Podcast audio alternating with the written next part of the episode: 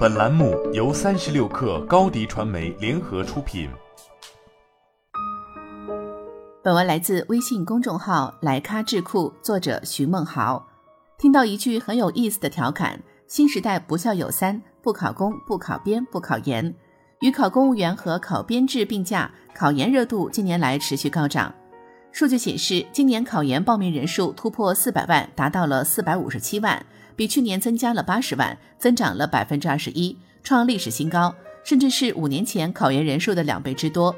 虽然报名人数骤增，但是招录情况变化不大，只是在小范围内进行了一定比例的扩招。考研内卷化趋势严重，上岸变得越来越困难。在莱咖智库对一些考研人的访谈中，大致了解到有这么几点原因：第一，就业压力大，考研热反映了不乐观的就业形势和经济形势。大学生人数众多，学历贬值，在激烈的就业竞争中，本科生的优势并不十分明显，甚至在有些地区，小学招聘都要求研究生学历，不知何时考研成了就业敲门砖。第二，弥补高考的遗憾，不想被高考决定和束缚自己的人生，于是考研就成了很好的选择，用四年的沉潜换下一个改变命运的机会。其三，政策化趋势。在各大城市出台的一些政策性补贴与人才引进计划中，研究生与本科生差距还是有些大的，因此越来越多的人选择考研，想抓住人才政策的红利。其次，贪恋校园生活，逃避就业，步入社会后扑面而来的就业压力、人情世故让人瑟瑟发抖。考研继续求学，好像可以心安理得地享受较为安逸的校园生活。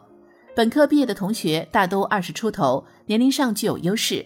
考研不仅能够提高自己的能力，还可以为自己未来提供更多选择的可能性。其五，更高的平台和更好的机遇。最近，中国青年报社社会调查中心联合问卷网对一千一百五十七名受访者进行的一项调查，百分之六十五点六的受访者认为，在备考和读研的过程中能够提升学历，百分之五十三点六的受访者认为能够认识到更多优秀的人。百分之五十二点九的受访者认为读研可以让自己开阔眼界。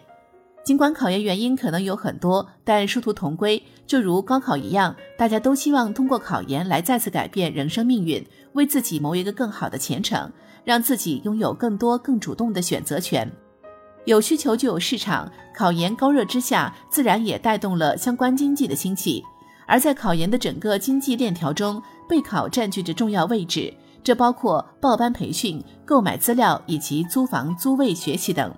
在考研的道路上，备考学习只是一方面，最重要的是这个过程中的心态变化，夹杂着焦虑、疲惫、枯燥等各种情绪。不是谁都能走到最后的，很多人因为忍受不了而选择了中途放弃。在访谈中，一些考研人也讲述着他们的辛酸历程：学是不想学了，玩又不敢玩。从三四月份开始准备，到十二月底考试，长达九个月的时间都在为考研做准备。越到后期越觉得时间紧、任务重，倍感压力和焦虑。有的人压力大到经常躲在厕所哭，擦完眼泪接着出来背书；有的人靠每天吃辣条解压；有的人手机已经换上了只能接打电话的诺基亚，来避免电子产品的诱惑。哪怕没有希望，也要奋力坚持。有些事情是看到了希望才去努力。考研大概是努力了才会看到希望吧。其实没有哪个考研人是胸有成竹，觉得自己一定能考上的。大家都是在看不到希望的暗夜中前行。光亮的路口很窄，能冲出去的人很少。所以每一个坚持到最后去参加考试的人都值得敬佩。最起码不是半途而废的逃兵。无论最后的结果是做分母还是做分子，这段经历都是刻骨铭心的。或许当别的同学在找工作的时候，你在准备考试；别的同学已经找到了工作，你还在准备考试。孤注一掷的选择考研，也把所有的退路都隔断了。考研是又一次对命运的主动选择，漫漫长路的每一个瞬间都值得留念。披星戴月而来，幸甚至在而归。愿所有的努力都不被辜负。好了，本期节目就是这样，下期节目我们不见不散。